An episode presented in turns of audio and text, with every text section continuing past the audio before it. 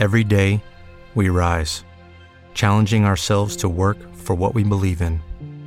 At U.S. Border Patrol, protecting our borders is more than a job, it's a calling. Agents answer the call, working together to keep our country and communities safe. If you're ready for a new mission, join U.S. Border Patrol and go beyond. Learn more at cbp.gov/careers. Bienvenidos a Esto también es política, el podcast en el que nos planteamos cuestiones filosóficas en las que pocas veces reparamos porque no nos da la vida. Mi nombre es Mario Girón. Y el mío, Miguel Rodríguez, y en este capítulo hablaremos de qué factores nos influyen a la hora de votar. Acompáñenos, que empezamos.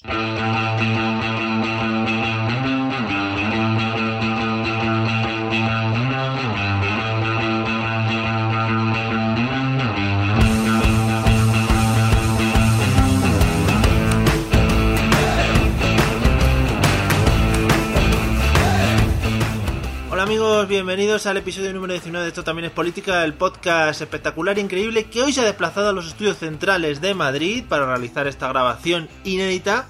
Inédita porque es la primera vez que grabamos el episodio 19, entonces es inédita por esa... Bueno, ¿Qué pasa? ¿Cómo estás? Hombre, ¿Ves? qué placer tocarte, qué Sí, placer tocarte. Así la carita, oh, qué bonito. carita, madre mía. Es muy bonito estar juntos porque en cualquier caso nos podemos pegar si llegamos a un punto de debate en el que no haya salida. Sí, lo resolvemos un poco como viene siendo tradicional. Pero a nosotros nos gusta salirnos de la norma e intentar hablar, a ver qué pasa. Vale, Lo sí. mismo no lo conseguimos, ¿eh?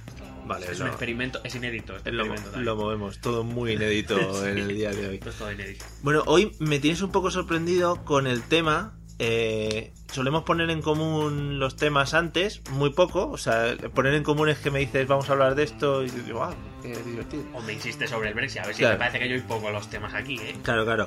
Eh, pero el tema de hoy me tienes un poco inquietado, todo hay que decirlo. Inquietado. Inquietantemente están. Sí. ¿Por qué?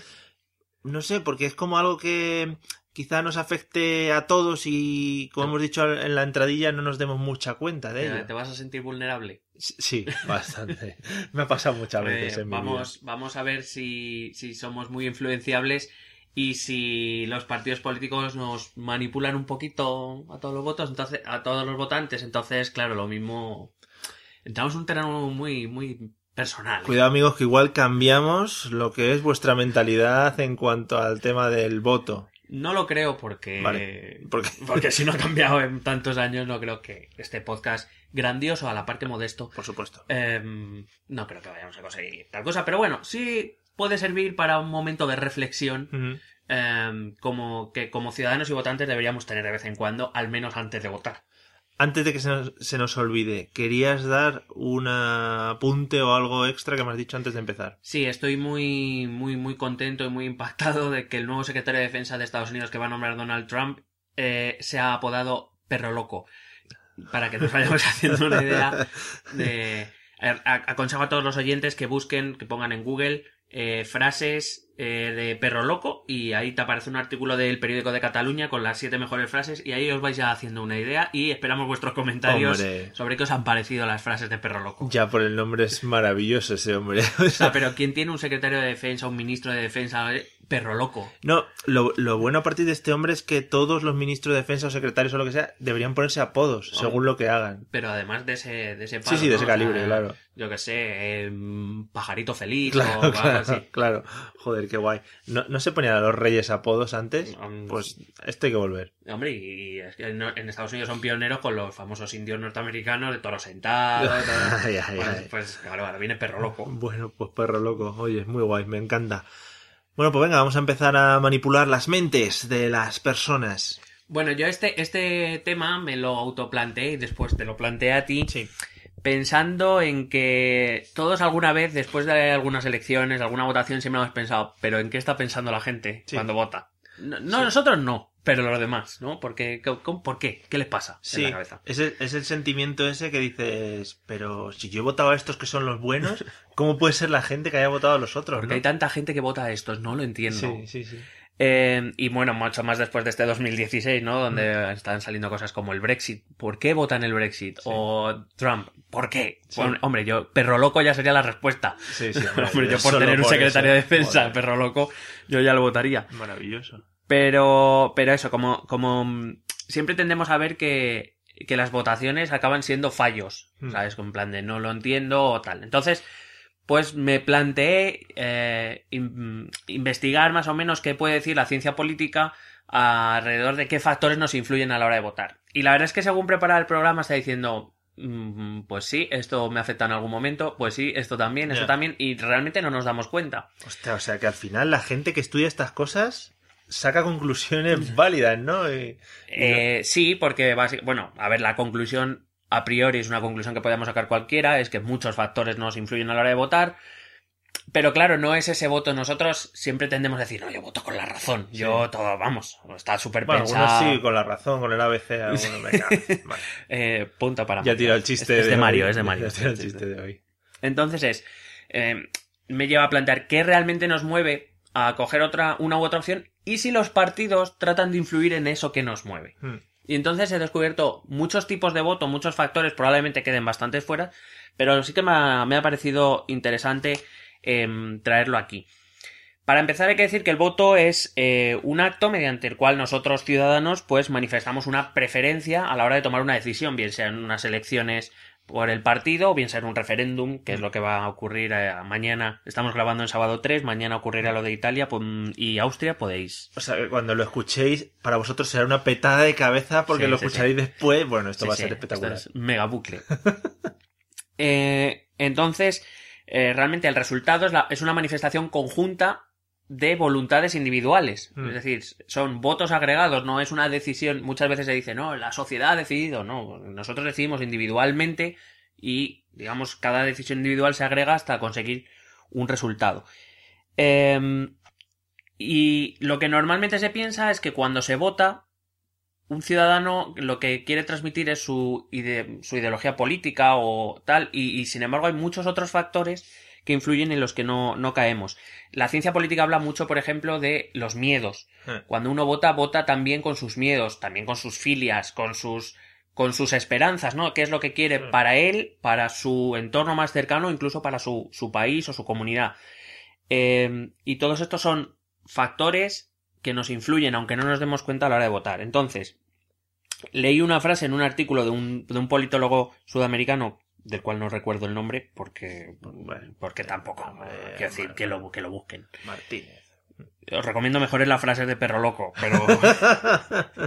Son más fáciles de buscar. Sí. Pero decía que venía a decir una, una adaptación de la frase de Ortega, de yo soy yo y mi circunstancia, pues el elector es él o ella y su circunstancia, y entonces vamos a ver qué circunstancias nos mueven, mueven a todos. Entonces, cuando quieras, empezamos con el primero. Sí, por favor. El primero es el voto ideológico, Ajá. Que es el que más cae por su Básico. propio peso, ¿no? Sí. Eh, bueno, además de hablar, vamos a hacer un ejercicio, voy a hacer un ejercicio con Mario. No le he querido decir mucho, Sí. porque Oh, lo, que, yeah. lo que quiero es que él me teste con la realidad. Él, él no sabe de qué voy a hablar, o no sabe casi nada de lo que voy a hablar. Entonces vamos a ver si él es capaz de hilarlo con lo que yo voy a contar con la realidad. En conclusiones, Mario no se ha preparado nada y entonces ha venido aquí a, a ver la vida, a vivir. Y a comer pepinillos agridulces. Hombre, de siempre. Bueno, este voto ideológico, evidentemente, es, es el que en el que caemos a primera, a primera vista, ¿no? Es el voto de la simpatía ideológica, que generalmente eh, y tradicionalmente se localiza en el eje izquierda o derecha. Mm. Es decir, si yo me considero una persona de izquierdas, pues voy a votar a un partido de izquierdas. Mm. Es muy difícil que yo cambie mi voto a un partido de derechas. Em, sin embargo, en un sistema multipartidista como el nuestro, em, con varios partidos competitivos, como, eh, como repito, como es el nuestro ahora, Sí. porque es verdad que partidos competitivos hasta las elecciones de, de 2015 no había, No. porque era bipartidismo imperfecto, Sí. había dos grandes. Sí. Ahora hay, hay cuatro. Em, digamos que este voto ideológico no es más que un primer paso. Es decir, yo voy a decidir entre los partidos que hay a la izquierda o los partidos que hay a la derecha. Em, sin embargo, sí que refuerza la posición ideológica de los partidos, ya que el, el movimiento de un partido, su movimiento ideológico hacia un lado o hacia el otro, implica que habrá otro partido que querrá recoger esos votantes descontentos. No sé si, eh, si, por ejemplo, te suena lo que ha pasado en España con el PSOE, que ha virado un poco hacia el centro, sobre Sí. todo a través de los pactos, y Podemos está ahí diciendo a mí, a Sí. mí, los votantes. Sí. Todos los que quedan, pues para mí. Eh, entonces, ¿cómo, ¿cómo buscan los partidos políticos este voto, digamos, este voto ideológico? En España suele ser la izquierda, a ver si te suena. Es la izquierda la que suele presumir de sus principios, de sus ideales, de sus valores, de sus Sí. proyectos, porque la derecha en el imaginario público de este país sigue muy relacionada con la dictadura. Sí. Entonces, si, si tú te das cuenta, el Partido Popular, que es el partido tradicional de la derecha, no suele ser el partido de, de los ideales, de los... No. Suele basar su posición ideológica en la crítica a la izquierda. La- sobre todo, no sé, a lo mejor recuerdas algún caso de crítica países o otras experiencias donde la izquierda se ha puesto en práctica. Vaya. No sé si te suena algún caso. Sí, algún caso por Venezuela y por ahí. por ahí, pues sí, por ahí. Sí, pero esto me- a mí, por ejemplo, me suena a que aquí tradicionalmente cuando hablamos de ese tipo de cosas, siempre se dice, no, es que el PP, por ejemplo, tiene unos votantes muy fijos que son los de siempre, la misma gente tal, y, y, y no les hace falta, como que no les hace mucha falta ganar más gente o más adeptos a, a la causa, ¿no? Digamos, a la votación. Eh, bueno, primero, es- esto es lo que me, me gustaba de traer aquí, porque Vale. te, te me has adelantado un poquito, porque Sí. realmente vamos a ir hilando temas. He mirado el cuaderno ese que tenía. qué, ¿no? qué perro eres. Eh, perro loco. Y, mm, pero la, la cuestión radica en que normalmente la situación de los votantes para que... eh, si, si imaginamos un eje de izquierda a derecha, Hmm. la situación de los votantes suele ser una joroba de camello. Es decir, empieza plano en los extremos y se va aumentando en la zona del centro. Normalmente la zona del centro es donde tienen más, más votantes. Entonces, los partidos normalmente luchan por los votantes de centro porque es donde está la gran bolsa. Claro. Por eso digo que en un sistema multipartidista no es lo mismo acercarte al centro desde la izquierda que desde la derecha. Porque si tú te acercas desde la derecha, por ejemplo, el Partido Popular y Podemos, que en ese eje lo podríamos poner en los extremos, Ujú. Corren menos riesgos. Porque no tienen partidos más a la derecha o a la izquierda que recojan el voto que ellos dejan. Mientras que el PSOE y Ciudadanos están más jodidos en, Sí. ese, en ese tema. Pero claro, aparte del voto ideológico, es decir, el voto ideológico se basa en que una persona de izquierdas votará a un partido de izquierdas. Sí. Si el PSOE se mueve hacia un lado que no me convence, pues iré a otro partido de izquierdas. Claro. Luego está el voto partidista, Ajá. que no es exactamente lo mismo. El voto partidista ya no es solo una identificación ideológica con izquierda o derecha, es una, una identificación con un partido concreto. Eh, es un. No, no solo conlleva una simpatía hacia un partido concreto, sino que normalmente lleva también una antipatía hacia otros partidos. Que normalmente es mayor cuanto más se aleja de, de ese eje. Es decir, por ejemplo, pues el votante de Podemos, normalmente a quien más antipatía tendrá será el votante del PP, un poquito menos a Ciudadanos y un poquito menos al PSOE, normalmente Sí. Hay de todo en la vida Ya, en la viña del señor pero bueno. Eh, por ejemplo esto lo hemos visto con el Partido Popular. El Partido Popular hasta que la entrada de Podemos y Ciudadanos su gran rival ideológico era eh, el PSOE y con él rivalizaba. Mira qué suave está el Partido Popular con el PSOE ahora que está Podemos porque tiene un partido más alejado. Entonces el votante del Partido Popular Mm. es ese que normalmente destila espuma por la boca cuando habla de Podemos y, y Y viceversa Podemos, sí, y viceversa Claro, claro. Es decir, nos ha salido unos rivales mucho más a la izquierda contra los que tenemos que pelear. claro Vale. Eh, además, este es un voto, en, en ciencia política se llama esto es un voto duro, es decir, es un voto difícilmente cambiable. Claro. Eh, ese que se identifica con el partido, da igual que el partido proponga malos candidatos, que tenga escándalos de corrupción, que tenga eh, miembros con actitudes, llamémosle, éticamente reprobables. eh, da igual, o que el proyecto sea o inexistente o malo, da igual. Va a votar a ese tanto por identificación como por contraposición a los otros proyectos. Vamos, por un- tanto por un lado como por otro, porque... Claro, claro, yo estoy hablando en general, yo no estoy hablando de un partido concreto. Igual tocas el tema corrupción, siempre te centras un poquito más en lo que se ha oído más del PSOE, pero claro que por parte de Podemos también hay líos varios. Pues por eso digo actitudes éticamente que pueden ser reprobables, sin Mm. embargo el votante que se identifica con ese partido no lo va a castigar. Claro. Pero porque.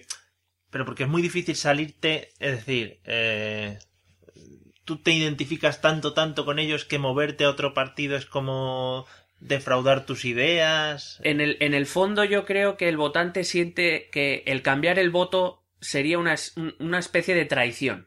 No sé si tanto al partido como a esa idea de comunidad o de sociedad que uno tiene en el que decir es que si voto otra cosa no es no va a ser lo mejor. Y entonces es cuando se empieza a, digamos, a mm, justificar que, bueno, sí, se han podido hacer cosas mal, pero mira a los otros, a- ese y tú más que también conocemos. Claro, pero es también lo que hemos hablado muchas veces del rollo tomarse la política como si fuera un partido de fútbol, ¿no? Eh, de salir con las banderas y las bufandas a celebrar las victorias y todo el rollo este. Sí, a lo largo del podcast veremos que hay algunos, eh, hay varios factores que no son puramente racionales o que no, digamos, que a lo mejor no serían muy lógicos a la hora de establecer un voto en el que te juegas en cierta manera tanto. Pero claro, es que, o sea, yo no he venido, o sea, no hemos venido aquí a criticar eh, lo, cómo vota cada uno, sino a explicar, a intentar explicarnos por qué cada de- elección tras elección nos preguntamos, pero ¿cómo vota la gente? ¿Pero esto qué es? Sí. Bueno, pues que sepamos esto. En España está calculado un, un, eh, según las encuestas que ha ido sacando el INE, en España está calculado que en torno al 50% del voto es partidista. Es decir, hay 50% del voto que no se va a mover. Que ya está decidido. Sí. Muy bien. O sea, estamos hablando de la mitad, que es una pasada. Claro, pues nos podríamos ahorrar papeletas y movidas de esas. Sí, ¿verdad? así que diga, a ver, quien se identifique, Claro. que se apunte en un Que censo. ya que no vaya, coño. Em, esto tiene que ver mucho con, con la estructura de los partidos, con los recursos con los que cuentan. Por ejemplo, el Partido Popular, efectivamente, como tú decías, tiene un voto bastante fiel. Mm. Porque es un partido, es el partido mejor financiado, es un partido que tiene una estructura muy sólida, territorial. Por ejemplo, el PSOE y el PP en eso aventajan a Ciudadanos y a Podemos. Ciudadanos y Podemos se han hecho fuertes en las ciudades, pero por ejemplo en el ámbito rural, quien Sí. tiene estructura son el Partido Popular y el Partido Socialista. Por ejemplo, eso podría explicar por qué no hubo sorpaso Sí. el, el 26J. Em, entonces, em, eh, por ejemplo, eso también, eh, cuando lo hablabas tú en otro podcast, el resultado de las encuestas se suelen hacer en ciudades. Eh, pues eso, esto pu- puede favorecer en esas encuestas a Ciudadanos y Podemos, donde sí, más o menos ya están asentados, pero como no se pregunta en las zonas rurales, ah, pues ahí donde no tienen, quizá las, las encuestas de ambos Claro. se inflan. Es que esas cosas son muy raras, porque viviendo en un mundo tan globalizado en el que, joder, te conectas a Internet y, y todo el mundo puede conectarse a Internet, ¿por qué no empleamos esas técnicas para, pues, rollo estadísticas y encuestas de este tipo? Ahí lo dejo. O Ahí- sea, ahí lo dejamos. Sí, sí, para empresas que hacen encuestas. En fin. Em, luego, el tercer tipo de voto que he traído se llama, eh, bueno, lo llaman el voto racional, ¿no? Es- ese que todos a veces creemos emitir y que pensamos que no está influido por nada más.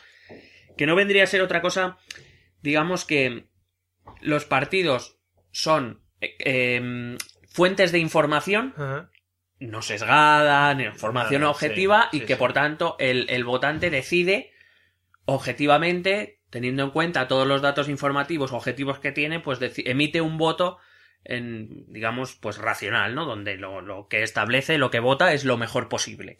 Es, es un voto económico, en cierta manera. Eh, su- suele estar muy relacionado con las propuestas económicas. Eh, pero si esto fuera así, que es como todos creemos que votamos, si esto Sí, fuera así, los resultados serían muy, muy predecibles. Claro. No, y, y las opciones pueden ser, eh, se pueden establecer en opciones mejores o peores. No, con lo cual, em, que vayamos quitándonos la idea esa de la cabeza, empezando por mí mismo, Mm. eh, que, que votamos solo con la cabeza y que nuestro voto es un voto lógico y racional, porque aunque no nos demos cuenta, nos van a influir muchas, muchas otras cosas.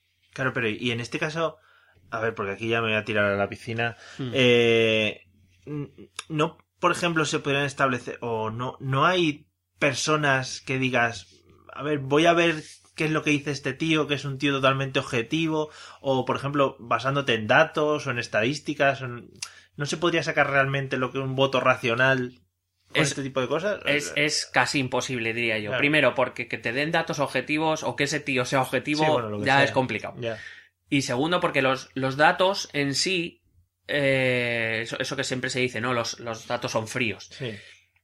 Muchas veces necesitan cierta interpretación. Eh, porque un dato económico, vamos a poner un dato económico cualquiera, un crecimiento del 0,7%. Hombre, pues no es lo mismo en 1995 cuando España está creciendo a un buen ritmo sí. que ahora en crisis económica. Y el dato puede ser el mismo, pero necesitas contextualizarlo. Y ahí es donde empiezan, digamos, a influirnos otros factores. Es decir, mm, quiero decir, eh, mi manera de razonar o de lo que yo pienso que es un voto racional no es la misma que la tuya, porque tú y yo no nos, no nos sometemos a los mismos factores. Claro, claro. Entonces, Sí, ni a trabajo, las mismas experiencias, vida, claro, vivimos, efectivamente. eh, Entonces, eh, es casi imposible eh, realizar un voto racional, puramente racional. Se debería elegir todos los años un oráculo y que todo el mundo fuese allí a preguntarle, oye, a Sí, ver, y vamos a Delfos. Claro, pues ya peregrinación a. Delfos. Ya está, pero uno aquí en el Teide o algo así. Claro. Además, ten en cuenta que si esto fuera posible, racionalizar todo, objetivar todo, no necesitaríamos elecciones. Es decir, la mejor propuesta es la que es y ya está. No, Pues ya está. claro. Pero, por ejemplo, en la sociedad tenemos intereses que, que chocan, Claro. con lo cual mi manera de pensar no puede ser igual que la tuya, con lo cual ese voto racional no es imposible. Así que olvidémonos del voto racional Vale. puramente. No digo que la razón no influya, evidentemente que influye, pero que no es el único factor que seguimos. Vale. No hablamos del periódico, ¿eh? Volvemos a incidir sobre ello. Eh, al término filosófico. Em, el cuarto voto que he traído es, se llama, eh, o lo he llamado yo, en este caso, el voto inercia.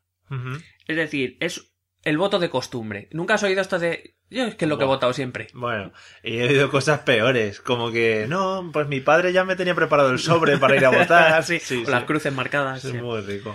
Eh, pues es ese voto que demuestra que los seres humanos somos animales de costumbre, Sí. que cogemos rutinas y que es difícil cambiarlas. Esto de los... Cuando haces algo durante 21 días, pues de- después de 21 elecciones... Claro, pero es que es- eso te iba a decir, si fuese una cosa que hacemos todos los santos días, pero igual es cada dos años, cada año, cada... Sí, pero fíjate que además, conforme pasa el tiempo, este voto se, yo creo que se hace un poco más importante en el sentido de estamos ahora mismo tan sobreinformados, o sea, estamos tan sometidos a bombardeos de información Sí. que llega un momento que decimos, mira, yo voto a los de siempre y, sí. y ya está. Sí, sí. Porque me, me va a explotar la No, no, cabeza. sí, la frase de, pero si todos van a hacer lo mismo, no van a hacer nada, vota a este y a correr. Sí, o todos son iguales, Claro. pues para eso voto a los de siempre y me Claro. quito. O, o el que se abstiene. Cuando hablamos de voto, no solo hablamos del que vota un partido, también el que no va a votar, que dice, ¿para qué si son todos iguales y no vota? Eso es un voto de inercia, Sí. igualmente, porque influye en la votación. Eh, generalmente este voto es un voto que los partidos trabajan mucho con la juventud, es, es decir, intentan captarlos de tal Claro. para que vayan cogiendo esa inercia. Eh, de ahí la importancia de plataformas como Nuevas Generaciones, del Partido Popular o las Juventudes Socialistas. Mm. Estas plataformas que más o menos intentan captar ese voto joven para hacerlo extensible en el tiempo. El, el quinto voto, ya no sé cuál es. Bueno, el siguiente voto que he traído eh, lo he llamado el voto al líder. Ah, sí, sí, hombre, eso es muy. Em, porque claro, aquí votamos proyectos, personas, programas, o sea, partidos, programas, pero aquí el líder Sí. influye y mucho. Sí, sí, sí. Em, la personalidad de algunos de estos líderes puede llegar a alterar las preferencias de algunos votantes. Mogollón. Es decir, eh, seguro que has oído que... Ah, es que que- ahora te voy a decir una muy, muy buena. No, por favor, por favor. Eh, la frase de... a ver, no me quiero posicionar desde ningún lado, pero la frase de qué guapo es José María Aznar, que abdominales. claro, eh, yo la he oído, ¿eh? Bueno, y con Pedro Sánchez, o sea, si es que lo... Sí, sí, pues yo he oído la, la de José María Aznar. Que te puede gustar o no, lo que planteen o lo que sea. Pero hombre, guapo, guapo, no que fuese el hombre, vamos. Y ya, eh, bueno, esa está, pero quiero decir, también ese tipo de... ¿Qué votante de izquierdas? Y, y puede parecer... mm, eh, tampoco nos posicionamos, pero simplemente... Para, una de las razones que se ha intentado explicar la pérdida de un millón de votos de Podemos más Izquierda Unida a Unidos Podemos entre diciembre y junio fue la, una de ellas, aparte de la fusión, fue la personalidad de Pablo Iglesias. ¿Cuánto eh, votante a lo mejor de Izquierda Unida no ha dejado de votar a la coalición porque no le gusta Pablo Sí, Iglesias? Seguro, sí. ¿Y cuántos votantes de Podemos le votan porque le gusta el liderazgo de Pablo Iglesias? Vale. Em, además, estos líderes por lo general son un atajo informativo, es lo que te he dicho, ¿no? Estamos sobreinformados, tenemos un bombardeo constante de información, pues escucho las cuatro frases del líder Mm. y ya con eso ya me hago una idea general y por eso voto o dejo de votar. Eh, podemos dar más ejemplos. Por ejemplo, el PSOE probablemente sufrió con esa falta de liderazgo fuerte que tenía con Pedro Sánchez, con Sí. Pedro Sánchez, eh, y con las movidas internas que ya parecía tener el PSOE. Em, el Partido Popular no se resiente porque tiene un voto partidista más fuerte que el voto al líder. Rajoy no creo que sea un líder que suscite mucho entusiasmo, pero, digamos tiene un voto fiel. No, y de todas maneras, sí que se ve un bloque bastante fuerte en torno a Mariano Rajoy. sí, este parece que lo tiene bien cogido el, Claro. al, al O sea, partido. todo el mundo, o sea, Mariano Rajoy puede salir diciendo lo del alcalde son los vecinos del alcalde, pero todos dicen una frase muy Es buena. gracioso. Soraya Sáez dice, joder, qué buena, lo hizo aposta, no sé qué, bueno. Y por supuesto Ciudadanos. Ciudadanos ahora mismo depende de su liderazgo. De su liderazgo. Eh, Sí, es que yo creo que lo hemos comentado alguna vez, o yo por lo menos eh, lo he dicho alguna vez, que de Ciudadanos de la cúpula directiva o de tal, no salgo más que de... Se me ha olvidado el nombre del tío este. Albert Rivera. Albert Rivera. Fíjate. Fíjate. Un liderazgo fuerte. ahí. Claro. Bueno, pues ya te digo que no, no es que se vean muchas caras conocidas eh, de, de, de- de ese grupo, ¿sabes? Entonces, sí, se tienen que centrar un poco más en su líder. Claro, y la información que llega de Ciudadanos es de Albert Rivera, es desde Mm. Albert Rivera. Entonces, por eso digo que el líder. eh, normalmente eso, los partidos buscan candidatos carismáticos, que tal. Pero con sus consecuencias, evidentemente. Por ejemplo, eso cuando se habla del cuñadismo de, de, de Albert Rivera. Bueno, pues han buscado un candidato, es un candidato que más o menos ofrece una imagen aceptable a cierta izquierda y a cierta derecha. Claro. Pablo Iglesias, por ejemplo, en, en- Unidos Podemos está debatiendo el liderazgo. No tanto el liderazgo personal, sino un poco la forma de acercarse a la política. Es decir, Pablo Iglesias representa esa dureza de la izquierda Mm. que, que pretende, eh, pues eso, atacar a lo establecido, a lo tradicional, que, etcétera, etcétera. Mientras Íñigo Rejón, pues plantearía una- un perfil más pactista, más dialogante. Y entonces, pues eso, eh, Unidos Podemos sabe que una decisión u otra conlleva costes. Claro. Es decir, que elegir a Íñigo Rejón probablemente le hará perder votos por la izquierda, elegir a Pablo Iglesias le hará perder votos con el centro. O sea, o sea más hacia la parte pegada al, al PSOE. Por eso te digo que el líder parece que no, o no, debe, o no debería hacerlo tanto, pero Sí. influye yo creo que mucho aquí en España. El siguiente voto que seguro que también te suena, lo he llamado el voto cabreado Oh, qué bonito. es el voto pues que se genera pues eh, el que está harto, el que está descontento, el que está inconforme, eh, el que está hasta los, Hasta los huevos, hasta sí. los huevos. eh, A ver si te vas a cortar ahora claro. después de... sí, también es verdad. Pues eso, básicamente es un voto además que no es un voto pro, sino es un voto contra alguien o contra algo, generalmente con los partidos que están en la en, la, en los gobiernos em, y digamos que pues eso, o contra algún candidato o contra algún siempre es un voto contra. Sí, porque el, el rollo eh, Zapatero que más lo hizo lo llevamos escuchando un montón de años. Sí, y- o el vaya ese señor González, o Sí. esto lo conocemos bien en España. Entonces, ¿cómo, se, ¿cómo movilizan ese voto? Bueno, ese voto lo, solo hay que coger lo peor del partido X y, venga, subli- sublimarlo y machacarlo hasta Sí, que sí. la gente diga, ¡me cago en todo! Sí, sí, joder, qué mal lo hizo, coño. Eh, rabia. el siguiente voto que he traído lo he llamado el voto corporativo. Y voy a explicar. Básicamente es cuando sectores más o menos organizados de la sociedad empiezan a influir entre los miembros de esos sectores. Por ejemplo, los sindicatos. Sí. Em, los sindicatos, los mayoritarios en este país, UGT y Comisión Obrera, siempre tienen una tradicional relación muy estrecha con el Partido Socialista. Digamos que pertenecer a ese sindicato te hace tendente a. No Claro. significa que el 100% de los afiliados, evidentemente que no, no tiene nada que ver. Pero digamos que esa cúpula dentro de los sindicatos, pues hombre, tenderá a favorecer a los partidos que más les tienen en cuenta. No vamos al otro lado, la patronal. Sí. Pues lo mismo, quien, el partido que más les tenga en cuenta, pues más o menos sus afiliados serán tendentes a mirar con buenos ojos a ese partido. Es que esa es otra. Otra frase que yo siempre he escuchado ha sido el rollo de, pero es que, tío, yo soy empresario, ¿cómo no voy a votar al PP si son los que me van a beneficiar en mis estas? Claro. O yo soy un trabajador, ¿cómo no voy a Soy votar a un partido? proletariado. Claro. De hecho, ¿cuántas veces no habrás oído ese? Que yo no me explico que un trabajador vota al PP. Claro. Como vemos, tiene más factores para votar al PP para, para decidirse por el Sí, Partido por Popular. cierto, que bien hacemos voces, ¿no? Como interactuando, Sí, teatrillos. Sí, voy a, voy a intentar, voy a escuchar a Perro Loco y voy a empezar a Vale, imitarle también. vale. Eh, pues eso, he dicho que, que básicamente los partidos intentan atraer, pues eso, a través de la relación directa con este tipo de sectores o, a ver si te suena también, a través de captar a ciertos líderes o personajes relevantes de ciertos sectores. Sí, Yo qué sé, un general del ejército, por ejemplo. un soldado, una soldado que, ha- eh, que, se ha hecho famosa por televisión, eh, un economista, un empresario, eh, un juez, La un catedrático, La monja una monja, la tele, sí. una monja. Sí, sí, o sea, y si lo miras todos en... Ahora está, está muy de moda decir, no, cogemos independientes. Bueno, con alguna intención lo haréis. Y una de esas intenciones puede ser esa, atraer, atraer un poco la atención de un cierto sector Mm. a decir, ah, bueno, mira, esto parece que. Porque parece que meter a un juez. Voy a poner el caso del juez, porque lo han hecho varios. Eh, Meter a un juez en tus listas electorales es como, ah, mira, estos se toman la justicia más en serio que los demás. Claro. Que no. No, y la, y la figura del juez la ves como una persona, lo que comentaba antes, una persona muy objetiva que no... Hombre, por supuesto, no traes a cualquiera, o sea, tra- atraer a Pocholo. Lo... Bueno, lo mismo si te trae votos, pero. Joder, ojalá. Pocholo for president. Sí, sí, estaría maravilloso. Pero que sí, que el atraer a ese tipo de gente es como, ah, bueno, si me lo está contando este, que es una persona como que yo. sabe, tal. y aparte que sabe de lo que habla, que es como, Sí. este partido parece que se lo toma más en serio que los demás. Bueno, pues luego sabemos que no Sí. siempre es así. Y en este momento del podcast vamos a dar un saludo a los servicios de limpieza de la Comunidad de Madrid. Del ayuntamiento, del ayuntamiento. Ah, del ayuntamiento, disculpa. sí. Vale, Claro. pues eso. Carmena, no te lo perdonaré que suene esto, Carmena. Eh, el siguiente voto que he traído lo he llamado voto utilitario, que no útil. El voto coches. útil hablemos, sí, voto útil hab- hablaré después. Se, circu- se, se circunscribe sobre todo a, ese- a esa población, seguro que también te va a sonar algo, a esa población que tiene una cierta dependencia de las administraciones públicas y de quién esté ahí.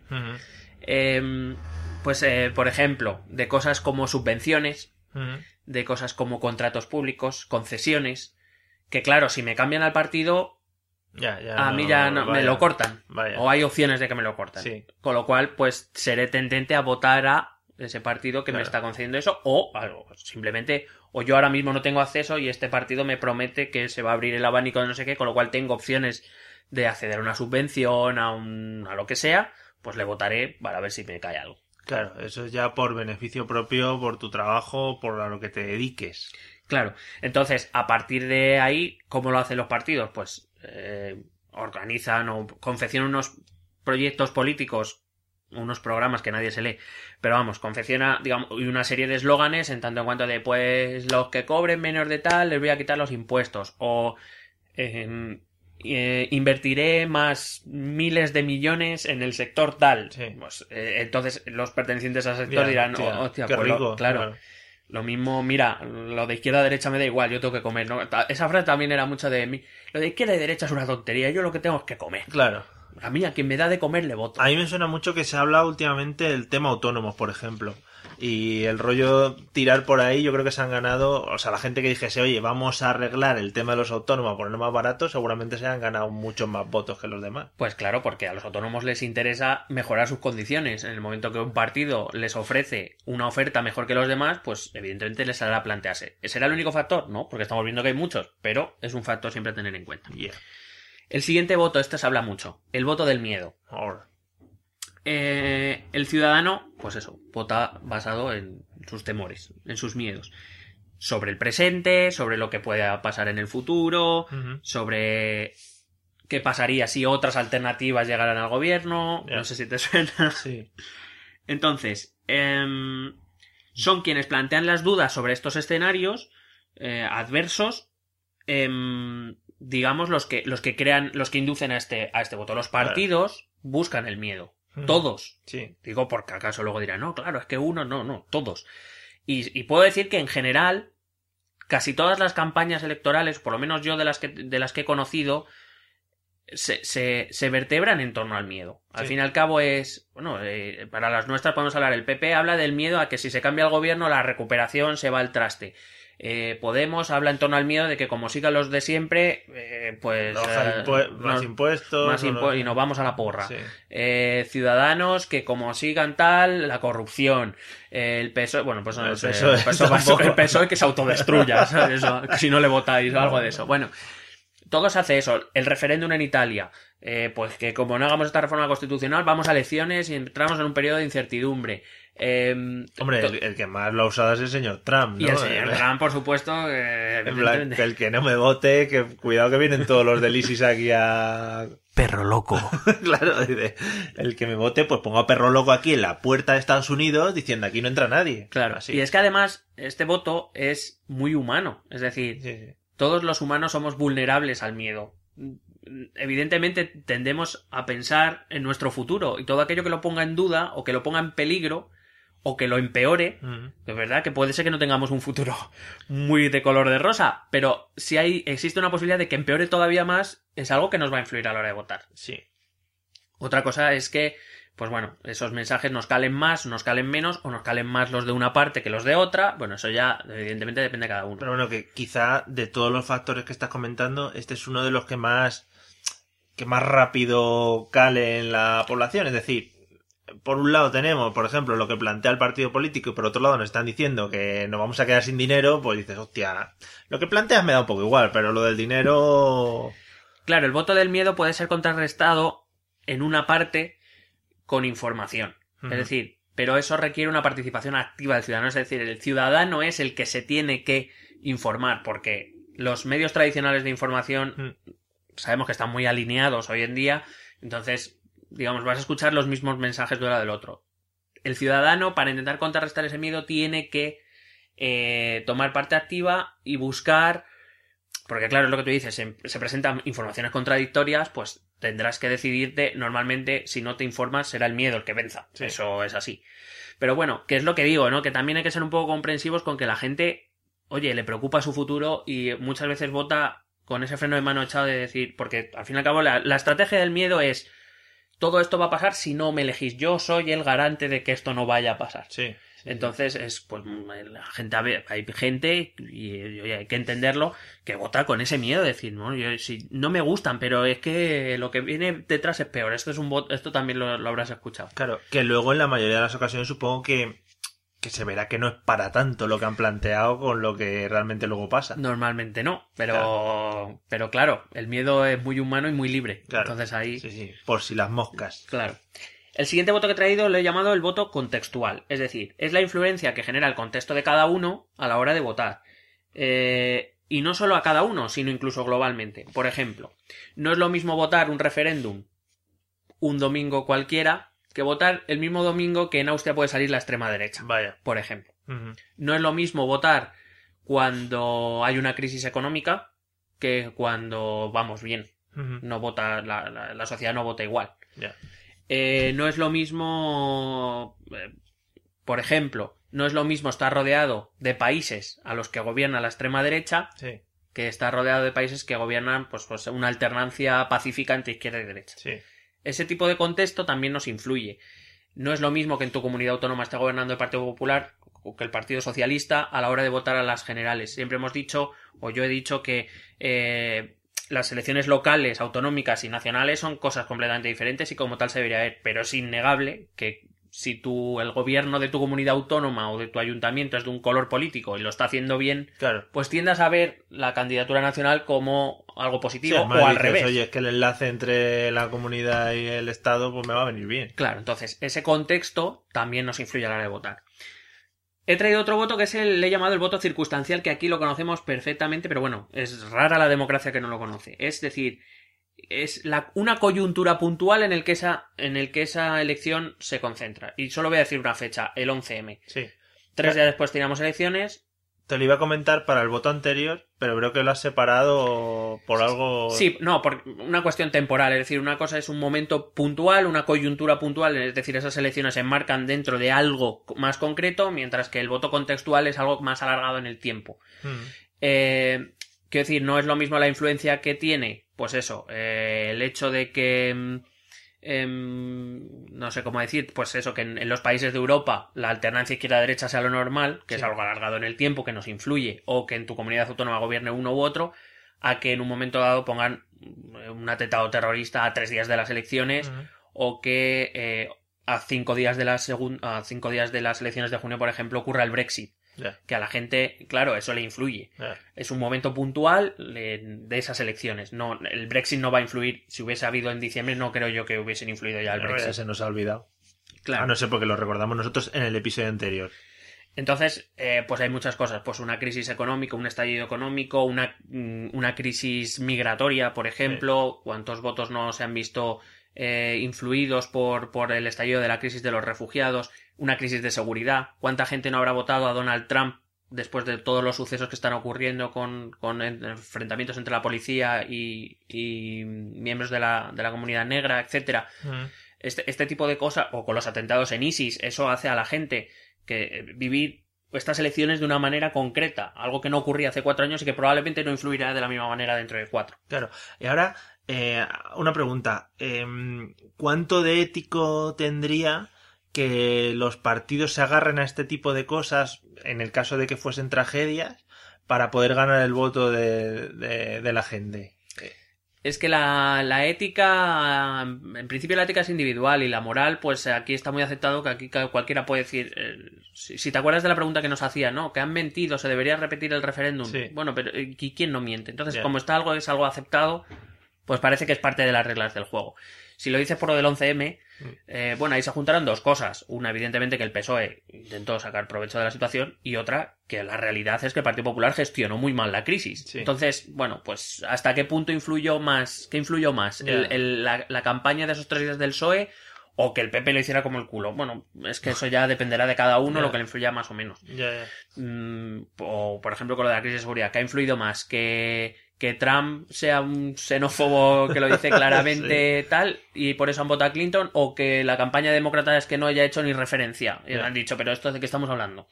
Bueno, pues es que eso, o el Brexit, me da igual, cualquier cosa. Eh, ¿Qué influye más? Todos juegan al- A mí no me parece ético, a mí personalmente, pero habrá personas a las que sí, evidentemente porque lo hacen y otras porque lo aceptan. Sí. Mm, Pero bueno, eso parece que son partes de reglas del juego y se acepta como tal. Ahí lo dejamos. El siguiente voto que he traído es el voto ganador. En ciencia política se conoce como el efecto de arrastre. Es decir, aquí es donde adquieren importancia las Ah. encuestas. Sí. Cuando tú ves que un partido tiene más posibilidades de, de ganar, dices, pues entonces sí. Hostia, hostia. Es como apuntarse a caballo ganador. Claro, ¿no? es como quiero ir con los ganadores. No tiene mucho sentido realmente. O sea, por lo menos yo no le veo mucho sentido. Pero existe. Sí. Y em, por eso digo que aquí es lo donde cobra importancia eso que conocemos como opinión pública, que es algo que un concepto que manejamos pero que es muy difuso Mm, y que se refleja en los medios de comunicación y en las encuestas. sí. Eh, de hecho, no sé si te resulta extraño, a mí me resulta muy extraño que, por ejemplo, cuando a un partido le aparece algo malo, pues un periódico afín publica una encuesta donde le va magníficamente bien. Uy, qué sospechoso. Claro. Eh, o, y ya no solo, o, o si no hay capacidad de remontar, casualmente al partido más rival le va muy mal. Ya. Em, entonces, claro, ese tipo de encuestas, no, mm, Pero todo eso no está regulado. como regulado. Las encuestas. Bueno, claro, Bueno, luego depende de quién le priva- claro. Quiero decir, eh, las encuestas, digamos que están reguladas, son las del CIS, Claro. que es algo público. Sí. Pero que luego cada empresa privada. Sí, sí. Pero Bueno. quiero decir, si, si nos damos cuenta, Metroscopia, por ejemplo, solo publica en el país y en la sexta. Eh, eh, pues la verdad es que no conozco mucho. Los Vamos, otros, los sí. apuntados, pero la razón tiene la empresa a la que acude siempre, el mundo tiene la que acude siempre, el público tiene la que acude siempre, y casualmente los resultados siempre son tendentes a, a lo mismo, cada uno en su línea. Entonces, claro, eh, volvemos a lo mismo. Si el, si el ciudadano no se quiere informar, no quiere ampliar su horizonte informativo y solo lee, por ejemplo, el país, pues claro, se verá influido por eso decir, mira, mira qué bien vamos. Ya. ¿Sabes? O Sí, sí. tal, voy a ir a votar. O, o incluso a veces se manejan encuestas con el símbolo contrario, es decir, con el, con el factor contrario, es decir, um, vamos a poner que vamos un poco peor de lo que vamos para hacer que el votante vaya a votar. Ya. O, por ejemplo, las encuestas infladas de Ciudadanos. Pues mucha gente probablemente fue a votar pensando que Ciudadanos tenía más opciones reales de influir de las que tenía en realidad. Cuando Sí. aparecía con 20% y 22% segunda fuerza Ciudadanos. sí, sí. Y luego se vio que estaba bastante alejado incluso de la, terce- de la tercera. O sea que ese tipo de cosas también nos, nos pueden afectar. Sí. Yo no digo que nos afecten todas, digo que son cos- cosas que nos pueden afectar. Generalmente nuestro voto se decide por muchos factores. Mm. Bueno, es un poco rollo eso de meterse en el grupo del ganador, solo por ganar. Bueno, Eh, rápidamente, otro tipo de votos. El voto evaluación. Este en el que evaluamos al gobierno si ha, gobernado bien y a la oposición si se ha opuesto bien. sí. Evaluaciones que no deben servir para nada luego, porque vamos, a mí me parece que lo hacen todos muy mal. en general, ¿no?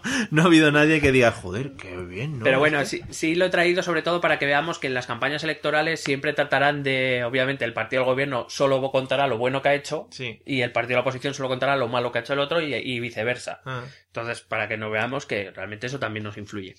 He traído otro voto que eh, yo lo he leído, se llama el voto de plástico, que es un voto bastante flexible y que depende principalmente, pues eso, de la información a la que tengas acceso y a la que tengas, a la que decidas tener acceso. Y aquí Claro. ya no metemos solo a los medios de comunicación, que evidentemente están segmentados y son sesgados, sino también a una cosa que va a empezar a influir cada vez más, que son las redes sociales donde cada uno visita ya páginas o, eh, O sigue- usuarios sigue gente, claro. o, o sigue a autores que son de una línea Sí, ideológica. Es decir, no, tampoco no creamos que nuestro comportamiento en las redes sociales es, es muy diferente. Vamos a lo que No, no. queremos leer prácticamente y poco más. Sí, sí, sí. Y si sigues a alguno de la línea contraria es para echarte unas risas. Claro.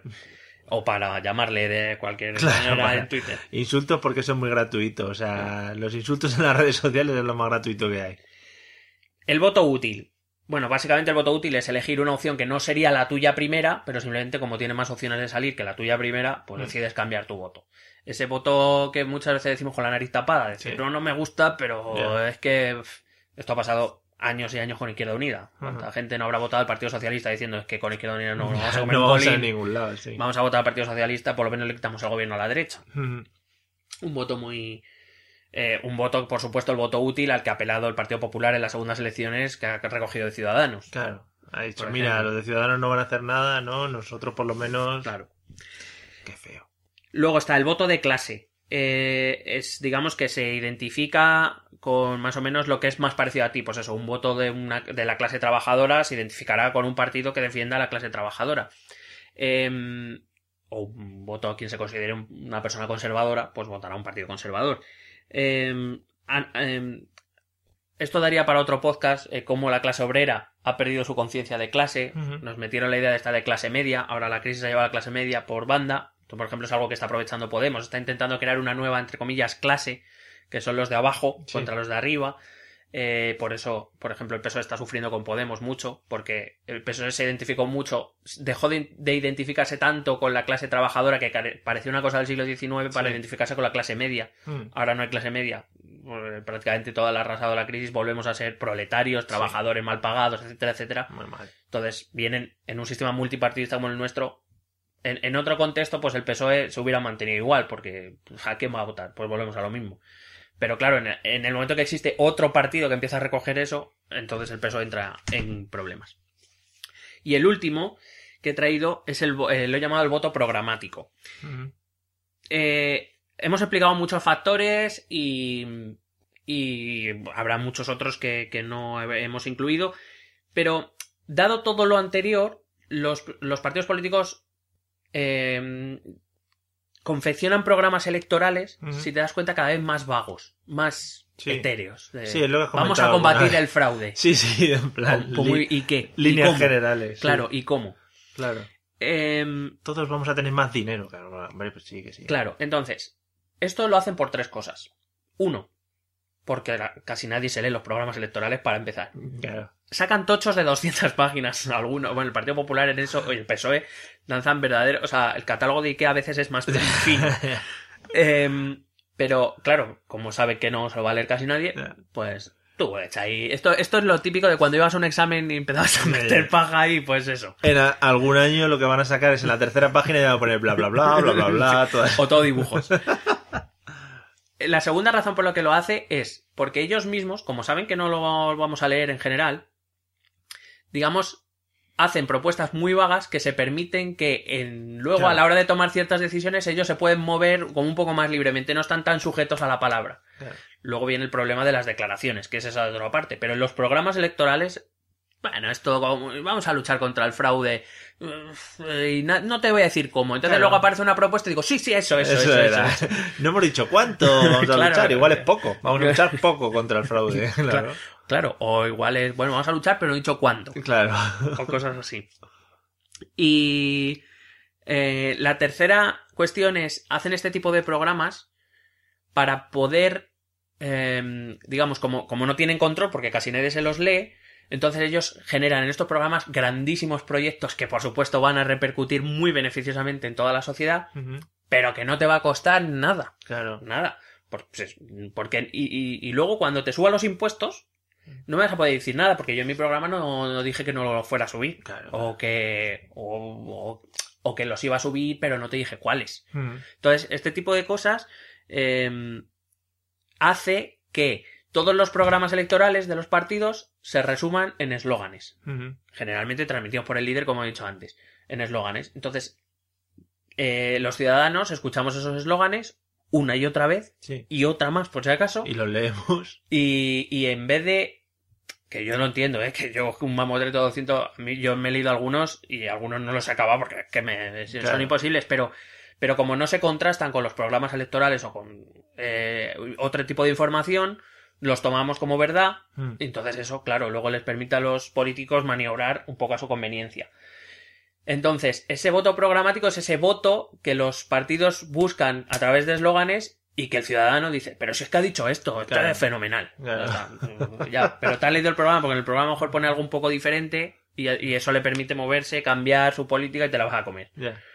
Pero ese es un voto, efectivamente, que, que digamos, tiene, tiene muchos factores, la sobreinformación de la que hablaba antes, el líder, el partido, como ves, son todo, va todo muy intrincado y entonces es, es, es difícil eh, predecir una persona qué es lo que vota y por qué lo vota. Pueden ser muchos factores. Seguro que nuestros oyentes, y tú mismo sabréis, y yo mismo cuando lo estaba haciendo, nos sentimos identificados con algunos de ellos, con otros no tanto. Eh, pero bueno, es simplemente para que entendamos que votamos por muchas razones y que, bueno, nos podemos equivocar porque somos individuos, somos personas y no, y no seres humanos y nos equivocamos. Pero que cuando veamos los resultados de votaciones pensemos eso, que, que mucha gente vota por muchos factores que a lo mejor no son los tuyos, pero que son otros perfectamente posibles. Claro, lo que me lleva a mí a pensar es que, a ver, de todos los tipos de votos igual no te influyen, todos los que has comentado no, No, te influye no. todo.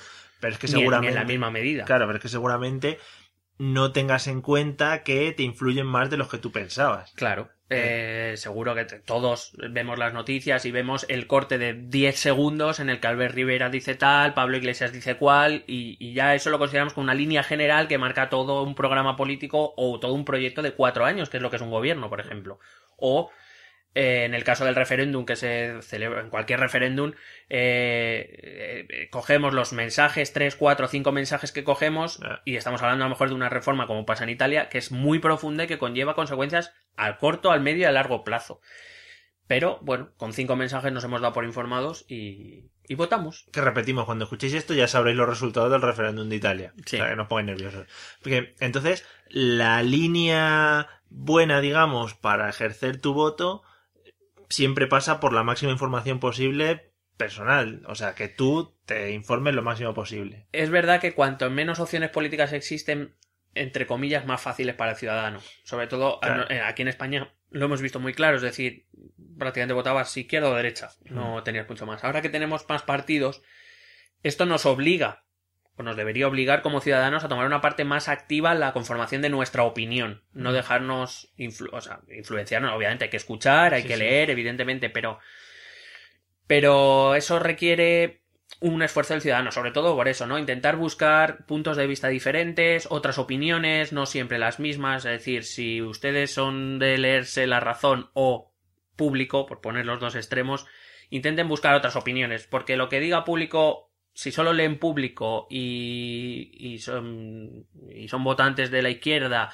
y solo hablan en relación o en redes sociales o blogs o webs solo buscan blogs de la izquierda o a la derecha, me da igual lo que cada uno sea, evidentemente lo único que hace es una retroalimentación que no te va a dejar ver tampoco todo. A lo mejor después de leer muchas cosas sigues decidiendo que tu mejor voto es a la izquierda, si, eso no tiene nada que ver. Es que lo- yo creo que lo que la gente no tiene mucho en cuenta es que si, por ejemplo, te asientas como soy una persona de izquierdas, también hay gente en la otra parte que tiene buenas ideas Sí. y que hace cosas buenas. Sí, y sobre todo que, eh, eh, por lo menos como está montada la democracia, es un método sobre todo de convivencia. Entonces tienes que entender que hay X millones de personas que piensan diferente a ti y que tienes que convivir con ellas de alguna Eso no. manera. Dile a perro loco eso, ya verás que risa le va Bueno, hacer. pero lo que ha dicho, si no quieres, yo convivo. Y si no quieres convivir conmigo, te mato. Te mato, pues claro, joder, pues perro ya loco. está. Así va a ser, Mad Max en Estados Unidos para el próximo año. Bueno, oye, pues me ha quedado muy claro el tema del voto mm, y voy a empezar a reflexionar mucho sobre ello, en serio, para las próximas elecciones. No, el problema de, de hacer este podcast es que para las próximas elecciones yo voy a tener una movida en la cabeza para Sí. votar Tochérrima. que lo flipas, que lo flipas. Eh, ¿Nos queda algo más de...? ¿No? Muy bien. O sea, Mm, ¿te, has quedado, es que- te has quedado a gusto? Yo me he quedado bien. Vale, pues ahora te toca el tema de el tema de, de los, las redes sociales y eso. No lo hemos grabado todavía, ¿no? ¿El qué? En lo de la... No, no lo hemos grabado.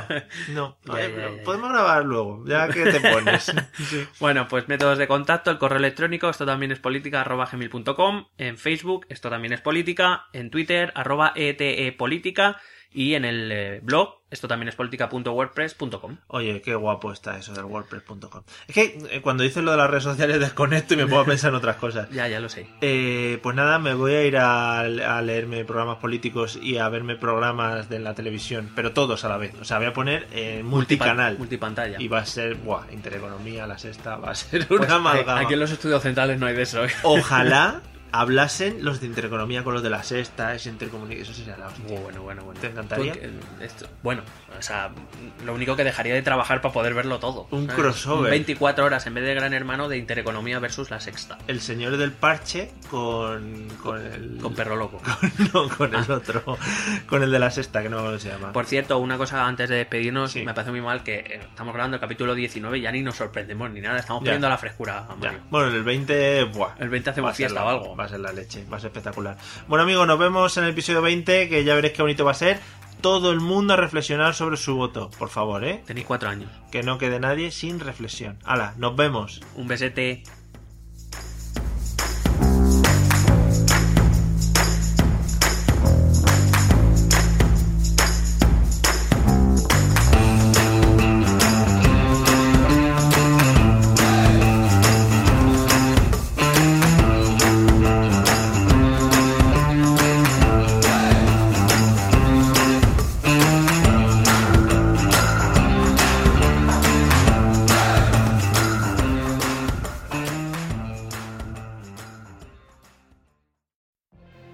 If you could have a career where the opportunities are as vast as our nation, where it's not about mission statements, but a shared mission? At U.S. Customs and Border Protection, we go beyond to protect more than borders from ship to shore, air to ground. Cities to local communities, CBP agents and officers are keeping people safe. Join U.S. Customs and Border Protection and go beyond for something far greater than yourself.